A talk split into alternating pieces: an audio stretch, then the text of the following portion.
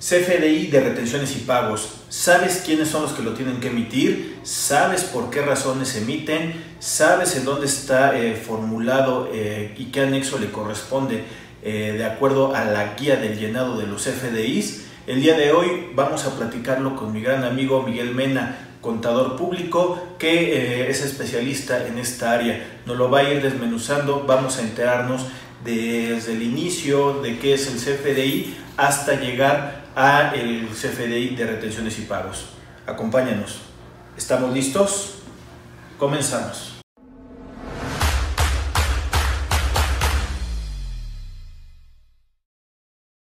¿Qué tal amigos? ¿Cómo están? Mi nombre es Rodrigo Ramírez y como lo habíamos anticipado, vamos a hablar de uno de los seis CFDIs. Estos CFDIs que, eh, así que lo hemos ya llevado en diferentes años y el día de hoy lo seguimos teniendo en cuenta por la versión 3.3, que ahorita nos van a platicar las versiones que hemos este, tenido de la cuestión de los CFDIs, pero lo vamos a enfocar a un solo eh, CFDI, que es el que mucha gente nos llega y nos pregunta para qué lo utilizamos, en qué momento se tienen que utilizar, y es el famoso CFDI de retenciones y pagos, o así nos lo dice la guía de llenado, así nos lo dice el Código Fiscal de la Federación, el análisis para identificar qué tipo de comprobantes y su propia necesidad. Eh, he, sabido de mucha gente, he visto en algunas revisiones que este, se debe de estar utilizando este tipo de comprobante, el CFDI, y no lo tienen en las empresas. Eso te puede llevar con ciertos problemas de deducibilidad, de acreditamiento, de, este, de, de ver o poder cuantificar o más bien darle cierta materialidad a las operaciones en ausencia de este CFDI, lo vuelvo a repetir, el nombre de retenciones y pagos. Para esto, el día de hoy nos acompaña un gran amigo, contador. Él es eh, actualmente presidente de la Comisión de Desarrollo Fiscal número 3 del Colegio de Contadores Públicos de México y es mi gran amigo Miguel Mena. ¿Cómo estás, Miguel? Bien, Rodrigo, ¿cómo estás? Buenas tardes y gracias por la eh, participación que me das aquí en tu espacio. No, pues muchas gracias también porque nos estás ayudando a compartir conocimiento, Miguel. Un poquito de lo que le estaba diciendo a las personas es este CFDI de retenciones y pagos, pero pues no sé si quieras darles un antecedente para involucrarnos en la cuestión de, este comprobante. Sí, claro. Bueno, eh, como recordemos, eh, hemos traído ahí varios CFDIs. Como bien mencionabas, actualmente tenemos seis CFDIs. Y el antecedente de, de este, vamos a el día de retenciones de información de pagos, eh, yo lo dividiría en tres bloques. Primero, un antecedente que tiene que ver con la eh, regla 2.7.5.4, eh, regla que trae sus orígenes desde la miscelánea fiscal del 2014 y que hoy en día dicha regla sigue estando vigente.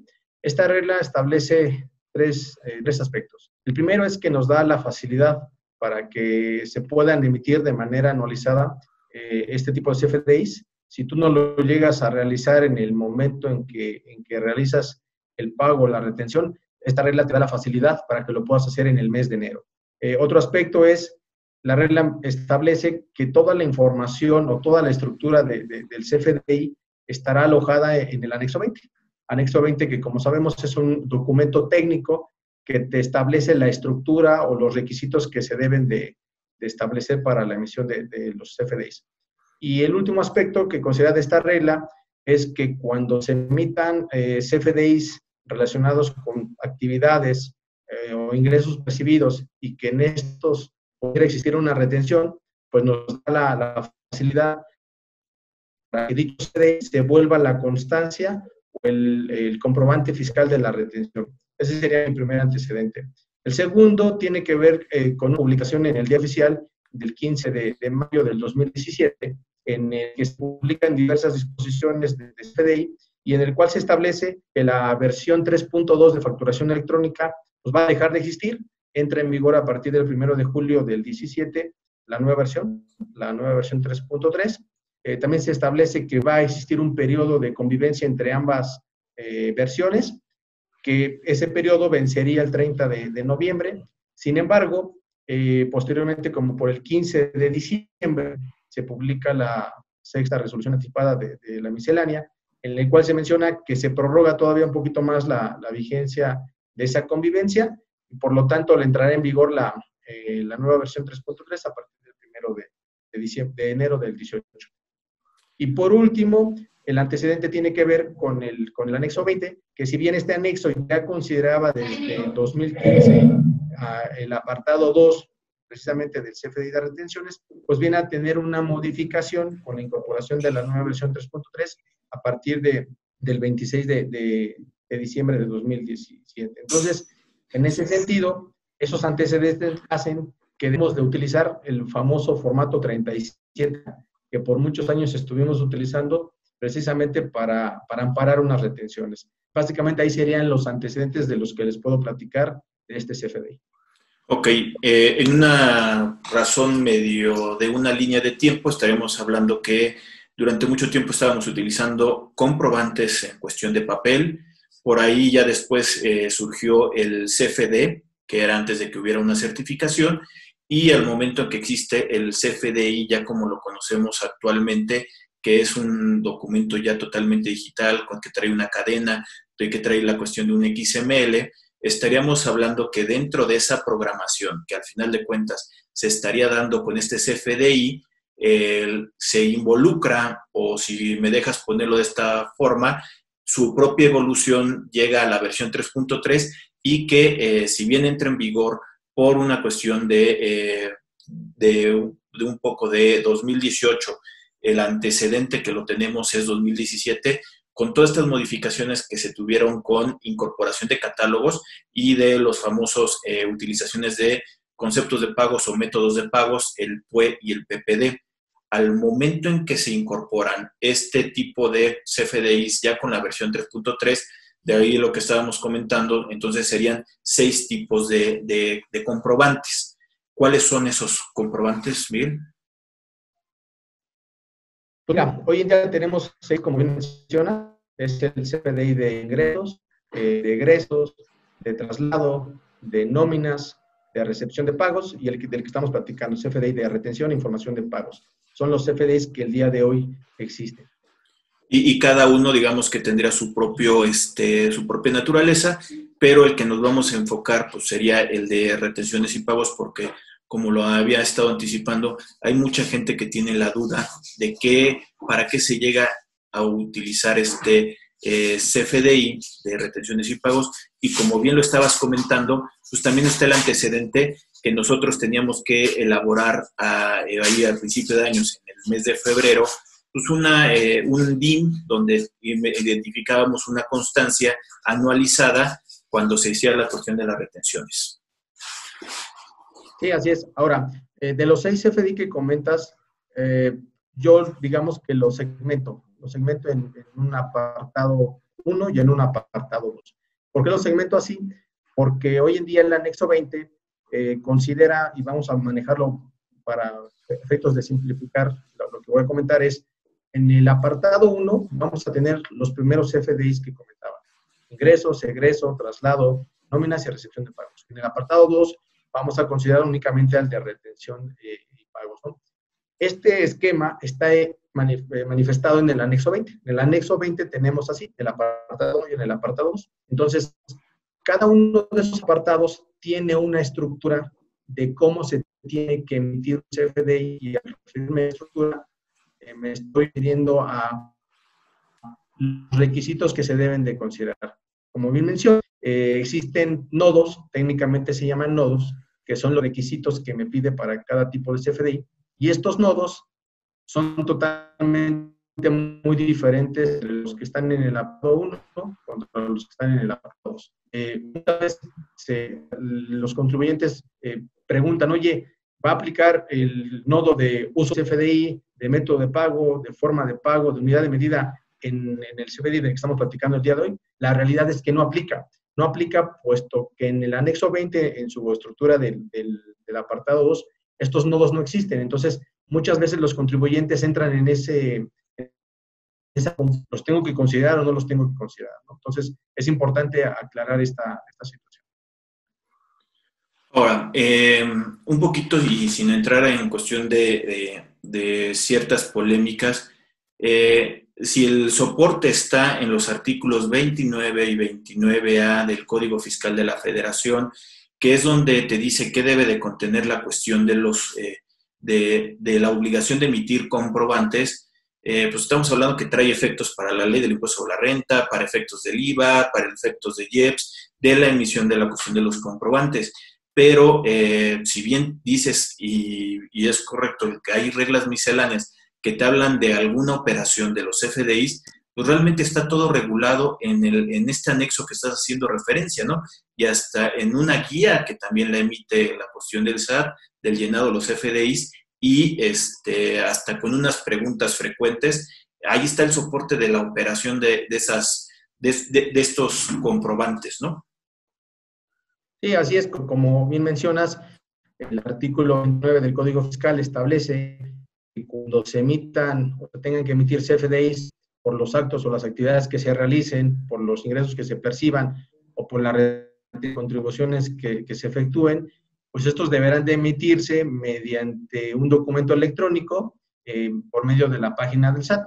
Asimismo, el artículo 29 establece que para tales efectos el Servicio de Emisión Tributaria emitirá las reglas de carácter general en el cual da a conocer las facilidades administrativas para que ya sea el contribuyente por sus propios medios o por medio de la prestación de, un servicio de un proveedor, se puedan emitir. Ahora, el artículo 29A establece que los CDI de retenciones, pues estos deberán de cumplir con los requisitos establecidos en dichas reglas. Por lo tanto, como mencionas, esas reglas de otra forma están manifestadas en el anexo 20, en la guía de llenado. Entonces, ahí viene la concatenación de lo que por un lado me dice el Código Fiscal, por el otro lado, donde están los ordenamientos técnicos para poder emitir este tipo de CFDs. Oye, Miguel, y aquí un poquito haciendo ya la, cuestión de, la pregunta directa sería, ¿para qué realmente, para qué tipo de contribuyentes o en qué casos tendría que utilizarlo? Porque aunque vimos muy rápido lo que dijiste de un tipo de ingresos que estaríamos hablando que es el que normalmente se estarían este, emitiendo eh, todos los contribuyentes, con su respectivo complemento, con algunos tipos de egresos como devoluciones, bonificaciones, descuentos y hasta una cancelación de algunos anticipos, eh, estaríamos hablando que eh, para quién estaría aplicándose en forma particular este de retenciones y pagos. ¿Quiénes son los contribuyentes o quiénes son? Mira, básicamente empezaría a decirte que el objetivo principal de este CFDI es que las personas físicas y morales que se encuentren obligadas a, emitirlo puedan eh, realizarlo por aquellos pagos que se realicen o por aquellas retenciones. Ahora, ¿para qué supuestos aplica? En la página del SAT podremos encontrar un catálogo de claves de retención. Hoy en día existen 26 claves, las cuales son las que me establecen de una u otra forma a las actividades que aplicaría este tipo de CFDI. Por mencionar algo, tenemos eh, pago de dividendos en acción de acciones, intereses hipotecarios, pago de premios, entre otras, ¿no? Básicamente son para las que estaría aplicando. Otro, otro efecto también importante mencionar es que, aplicaría para todos los pagos que se realizan al, al, extranjero. Esto en términos del título quinto, que básicamente abarca desde el artículo 153 hasta el 175. Entonces, también nos sirve para, para esos pagos que estamos realizando, realizando a un extranjero con fuente de riqueza a ver, Miguel, si me permites un poquito ahí hacer una cuestión de, la, de este análisis y de la presión. Eh, entonces, si te estoy entendiendo bien, serían de las personas que eh, yo debo de tener un comprobante para poder yo eh, tenerlo dentro de mi contabilidad, si me lo dejas ponerlo de esta forma, y no me pueden emitir un comprobante, yo me lo estaría emitiendo cuando estoy comprobando que hay un pago y, el más importante sería la cuestión de la retención, porque por ahí estás comentando unos, los del título quinto, que serían residentes en el extranjero con fuente de riqueza en territorio nacional, que no presentan declaración aquí en México, que están generando un ingreso y al final de cuentas tendrían que pagar impuestos sobre la renta eh, aquí en México y por lo tanto yo, yo al momento de pedirles un comprobante me podrán dar el comprobante que quieran, pero no cubre con las características de un CFDI entonces, para poder yo hacerlo deducible, acreditable, etc., etc., pues yo me tengo que emitir un comprobante para eh, subsanar que esta persona no me pudiera eh, emitir la cuestión del comprobante. Otros de los que estabas diciendo es la cuestión de eh, por entregar dividendos o utilidad distribuida, que son de acuerdo al régimen que tienen los socios o accionistas, no emiten ellos un comprobante por este tipo de, de tipo de ingresos que ellos pueden tener y se les aplica la retención este, respectiva, ¿no?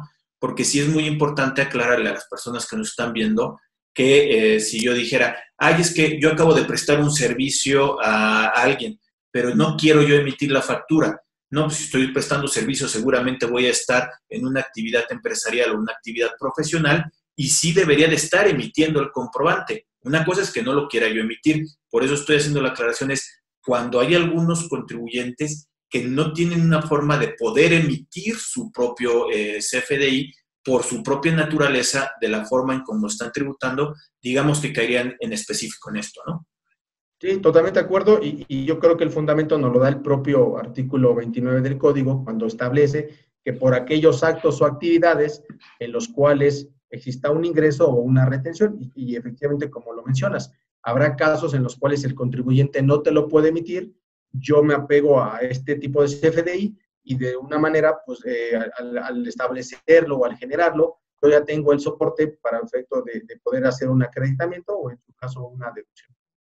Y es muy importante nada más que cuando yo haga operaciones con un cuate del extranjero, un residente en el extranjero, con fuente de riqueza en territorio nacional, porque el caso del título quinto que estás diciendo, pues nada más es tener la cuestión del, del tax ID, ¿no? Para poderlo identificar y poderlo incorporar dentro de eh, mis comprobantes y dentro de mi contabilidad. ¿no? Sí, de hecho, esta parte eh, es muy importante porque incluso eh, hoy en día existe un catálogo de países, precisamente la autoridad, para efecto de decir si vamos a englobar en este tipo de FDI los pagos que le hagas a un extranjero, pues vamos a saber de dónde viene. Normalmente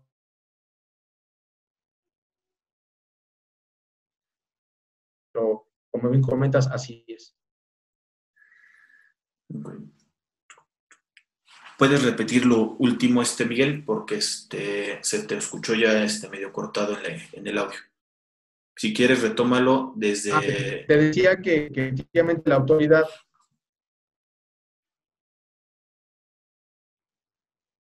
te decía que, efectivamente, eh, dado que hay pagos al extranjero, la autoridad obviamente consideró un catálogo de, países para poder considerarlo y hacer el match en un momento dado con el tax ID o el número que sea equivalente al mismo para, para esos pagos efectuados al extranjero. Oye, Miguel, y ahorita de lo que estás comentando, que lo que se está incorporando, ¿qué otros elementos debería de tener este comprobante para verlo en una forma general? ¿Qué es lo que debería de contener? Pues mira, eh, mencionaba eh, que de acuerdo al apartado que se encuentra el CFDI en el anexo 20, tiene sus propias características. Para efectos del apartado 2, eh, va a existir un nodo de forma de pago, de método de pago, eh, de unidad de medida. Eso no va a existir. ¿Qué datos sí debe de considerar eh, este tipo de CFDI? Bueno, considera el sello digital, el certificado, un folio interno, los montos, los datos del emisor, datos del receptor, eh, montos de las retenciones.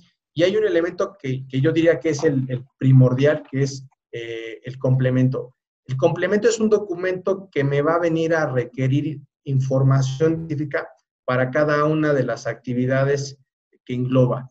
Mencionaba que hay 26 actividades eh, o 26 claves de retención, pero no necesariamente significa que cada una de estas va a tener un complemento. Cuando yo vaya a generar un CFDI de retenciones, tendré que ver qué complementos existen. Voy a poner un caso. Existe la clave 14 de retención de dividendos o de utilidades distribuidas, y para ello existe un complemento. ¿Este complemento qué me va a requerir? Me va a preguntar, por ejemplo, oye, ¿ese dividendo eh, proviene de CUFIN? ¿No o sí? ¿Es un dividendo que proviene de CUFINes de 2013 y anteriores o posteriores?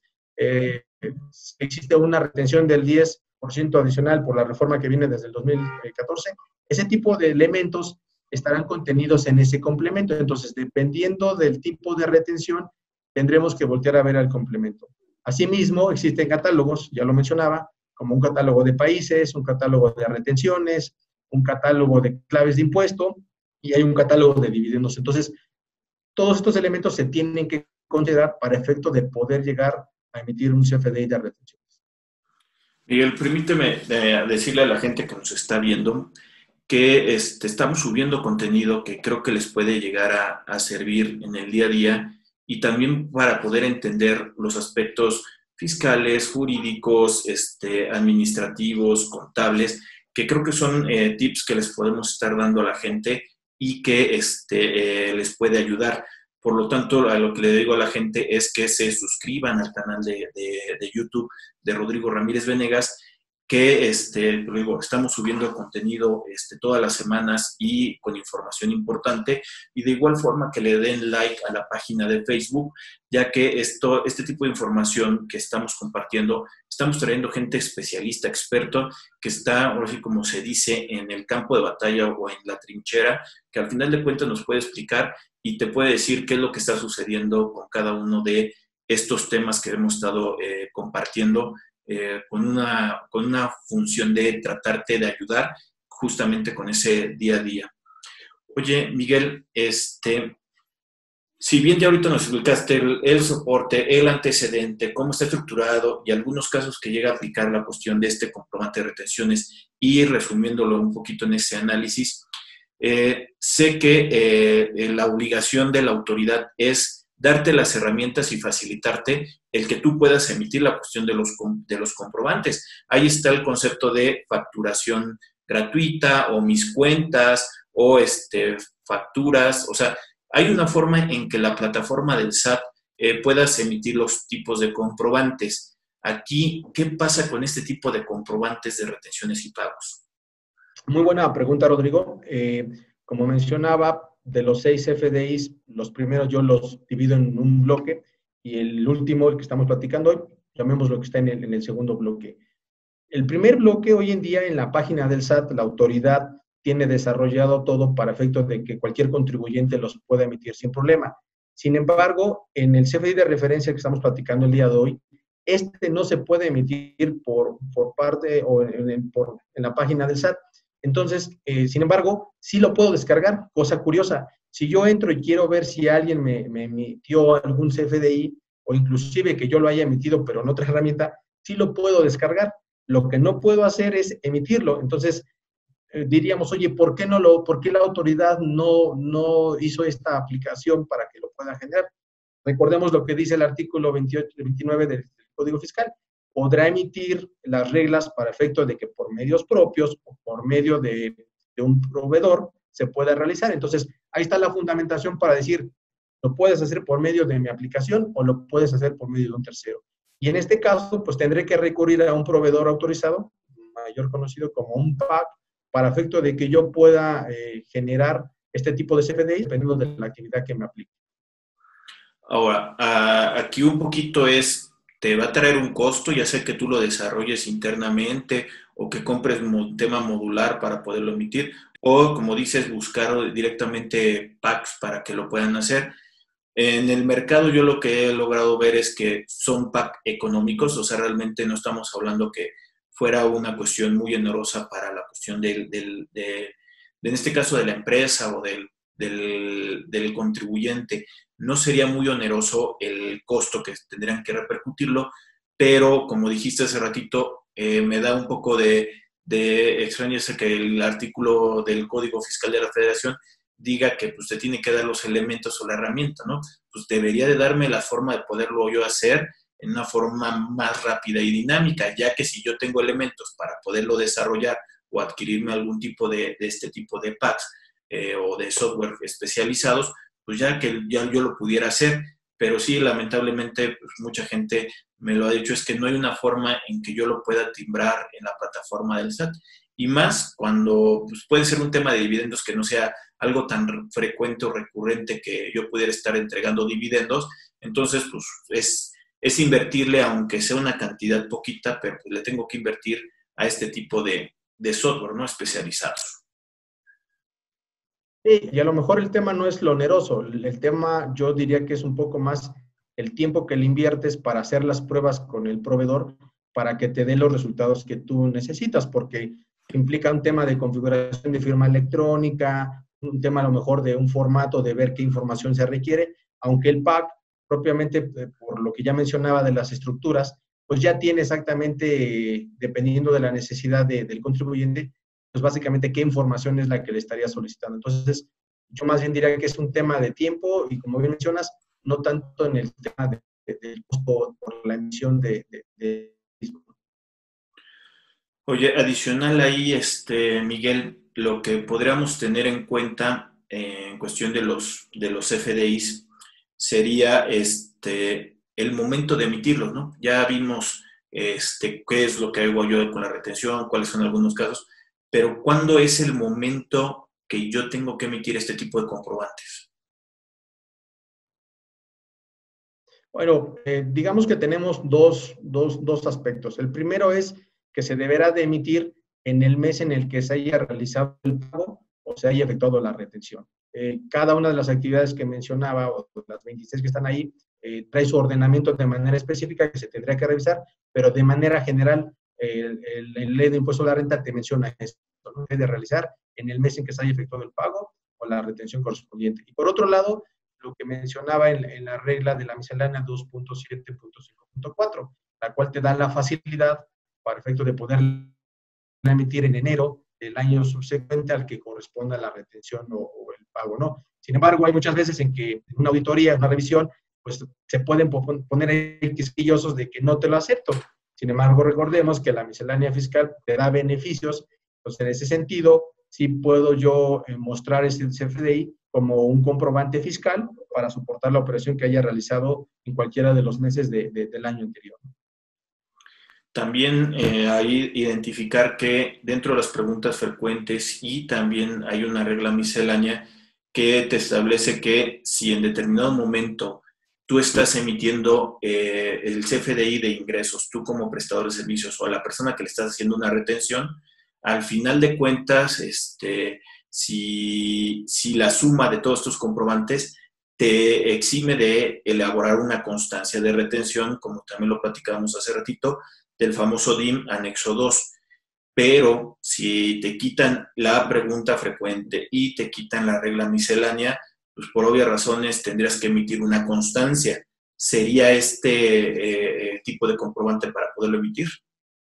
Sí, así es. Sería este comprobante el que te, el que te vendría a dar el soporte eh, para el efecto de, soportar la operación que hayas tenido. Y como menciona eh, la propia regla, este comprobante te servirá como esa constancia importante y menciona como un comprobante fiscal de retenciones. Ahí es donde le viene a dar la importancia y que incluso pues este, está ligado a los establecidos del artículo 29 y 29A del Código. Miguel, eh, para ir un poquito este, haciendo la cuestión del, cierre de, los, de estos comentarios, si bien entonces es un comprobante que yo lo tengo que emitir, tampoco hay que confundir con, por ahí se ha escuchado también durante mucho tiempo, el concepto de autofacturación, que es autofacturación para el sector agropecuario, que no tiene tampoco elementos o herramientas para poder emitir un CFDI, no es esto, o sea, no es este de retenciones y pagos.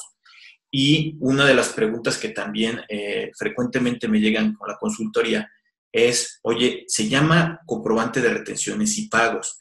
Obviamente, si hay una retención para poder yo hacer deducible el, comprobante, para deducir la operación, hago de, eh, retengo y entero en su respectivo eh, mes o el lugar donde corresponda. Ya hasta me están eximiendo de no presentar la cuestión de una constancia anualizada.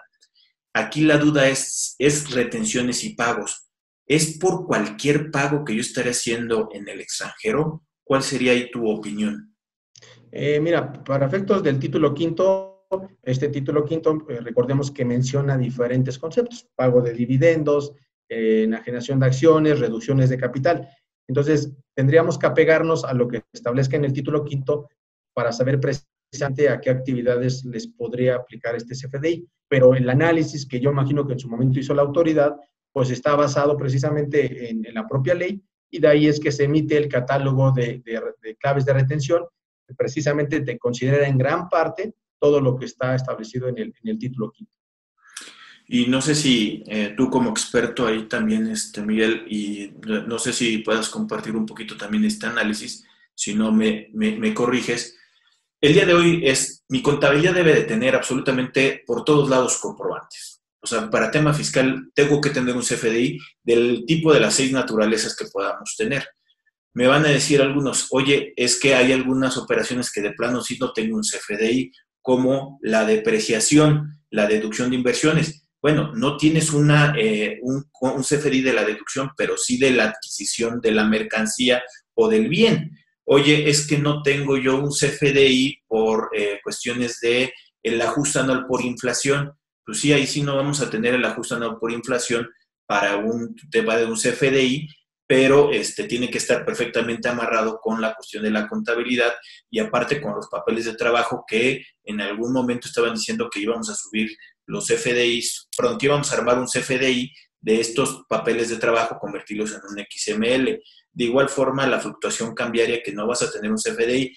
Quitando estos casos muy particulares, estaríamos hablando que todas las erogaciones que podamos tener con una cuestión de fundamentado en el artículo 25 de la Ley de Impuestos sobre la Renta, pues todo lo que tú quieras hacer deducible con una deducción autorizada, deberías de tener un comprobante, ya sea que yo lo haga o ya sea que me lo estén emitiendo, pero todas las operaciones deben de tener un respaldo de un CFDI, salvo muy contadas eh, actividades, ¿no? Sí, correcto. De hecho, en la declaración anual del 2019, cuando la autoridad nos mostró lo que ya contemplaba, precisamente traía lo que tú acabas de mencionar, ¿no? De ahí a ciertos aspectos que la propia autoridad ya los puede extraer precisamente por la emisión del CFDI y habrá situaciones específicas, como las que acabas de comentar, que todavía no llegamos a eso. Sin embargo, eh, en términos de lo que establece la fracción 1 del rubro A del artículo 28 del Código Fiscal, este establece que se considera como parte integral de la contabilidad. Menciona, entre muchos, por ejemplo, que deberá considerarse todos aquellos los sistemas y los registros contables, eh, la documentación que soporte los registros contables y aquella documentación que acredite las deducciones y ingresos. En ese sentido, pues el CFDI toma una relevancia importante porque tiene que formar parte de la contabilidad. Y yo lo diría, ¿de qué forma, cómo lo ligaría? Recordemos que cuando se genera un CFDI, se genera un UID, que en términos eh, prácticos es el folio fiscal, de 32 caracteres, y este es el que tendría que venir alojado en nuestras pólizas contables para que ahí venga la relación. En caso de una revisión de la autoridad, pues bueno, eh, tendremos nuestros FDI, nuestros expedientes digitales, y simplemente al momento de emitir la póliza, pues ahí vendrá la relación. Entonces, hoy en día el CFDI sí forma parte o deberá formar parte de la contabilidad en términos de, la normatividad antes mencionada. Miguel, pues muchas gracias por los comentarios y la, la, aportación de este contenido que nos acabas de ayudar el día de hoy. No sé si quieras este, agregar algo que creas que sea importante para que los contribuyentes lo tomen en cuenta sobre este tema. Pues yo nada más agregaría que hoy en día es importante que en todas las empresas o todos los contribuyentes, sean personas físicas o morales, sí vayan realizando un amarre mensual de los CFDIs. Eh, no nada más del que estamos hablando, eh, CFDI de ingresos, CFDI de, de egresos, CFDI de traslados, CFDI de nóminas, de recepción de pagos, porque sin lugar a duda la autoridad ya sabe lo que se genera y yo creo que el ir conciliando, por así llamarle mes a mes, esta información, pues nos quitará un dolor de cabeza y no hacerlo al cierre del año cuando ya traemos encima los tiempos pues, de una informativa o de una declaración anual o de muchos aspectos. Entonces, yo recomendaría eso, ir haciendo mes a mes un amarre, una conciliación de los FDIs que yo emita contra mis registros contables. De nueva cuenta, este, Miguel, pues, muchas gracias. A la gente que nos está viendo a través de, eh, las redes, los invitamos a que se suscriban al canal de Rodrigo Ramírez Venegas y este, también que le den like a la página de, Facebook. Como podrán ver ustedes, estamos trayendo contenido que les puede llegar a ayudar. Pongan en la parte de abajo algunos comentarios, sugieran los temas y nosotros vamos a traer gente experta, especialista en los temas que al final de cuentas estaremos abordando, como el día de hoy que nos acompañó mi gran amigo Miguel Mena. Muchas gracias, Miguel. Muchas gracias, Rodrigo, y pues un gusto estar contigo esta tarde para platicar sobre este tema importante. Bueno, pues muchas gracias de nueva cuenta, este Miguel. No sabes qué, eh, qué tipo de aportación estamos este, dándole a la gente y créeme que sí ha habido mucha respuesta y preguntas que están saliendo por ahí de, varios que, están interesados en la cuestión de, los temas y que pues al final de cuentas sirve como un tema de referencia también para que ellos puedan tener elementos para que puedan investigar un poco más cuando tengan algún tipo de eh, necesidad en cuestiones de tema fiscal, contable, prevención de lavado de dinero. Miguel, muchas gracias. Muchas gracias a ti. Gusto saludarte. Bueno, estamos en contacto. Saludos. Bye.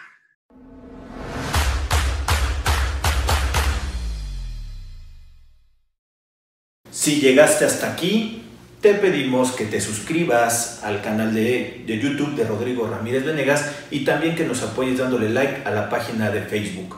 Te recordamos que si tú quieres saber más de 10 datos rápidos que te pueden llegar a, servir en tu día a día, aquí, apriétale aquí, aquí lo estamos poniendo. Y también te sugerimos que le puedas dar like a esta lista, que lo que te va a ayudar es a darte contenido de las entrevistas que estamos realizando a través del canal. Suscríbete.